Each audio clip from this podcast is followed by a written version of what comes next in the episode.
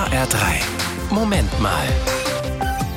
Viele von uns haben ja gerade das Gefühl, dass sich irgendwie jeder Tag gleich anfühlt. Viele Termine fallen aus und manchmal müssen wir auch kurz überlegen, was haben wir heute eigentlich für einen Tag? Aber Ostern hilft uns da durchaus. Wir kommen wieder in die Reihe. Heute ist zum Beispiel Gründonnerstag. Alexandra Becker von der Katholischen Kirche Frankfurt. Gründonnerstag ist ein kirchlicher Feiertag. Was ist denn das Besondere an diesem Donnerstag? Am Gründonnerstag erinnern wir uns in der Kirche an das sogenannte letzte Abendmahl, das Jesus mit seinen Jüngern und wahrscheinlich ein paar anderen Freunden gefeiert hat. Es war das letzte, weil er am nächsten Tag verurteilt und gekreuzigt wurde. Und warum ist das so ein wichtiger Feiertag? Bis heute feiern wir Christen im Gottesdienst so ein Mahl, wie Jesus es damals gefeiert hat.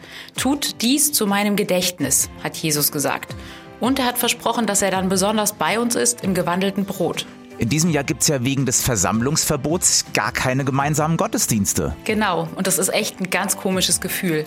Ich habe die Menschen in unserer Pfarrei aber eingeladen, trotzdem zu feiern. Zu Hause. Am besten mit einem richtig guten Essen, mit Wein, am schön gedeckten Tisch und dabei einen Platz mehr einzudecken als nötig. Das kommt ursprünglich aus der jüdischen Tradition. Dieser Platz könnte symbolisch frei sein für Gott, denn dem begegnen wir ja nicht nur in der Kirche.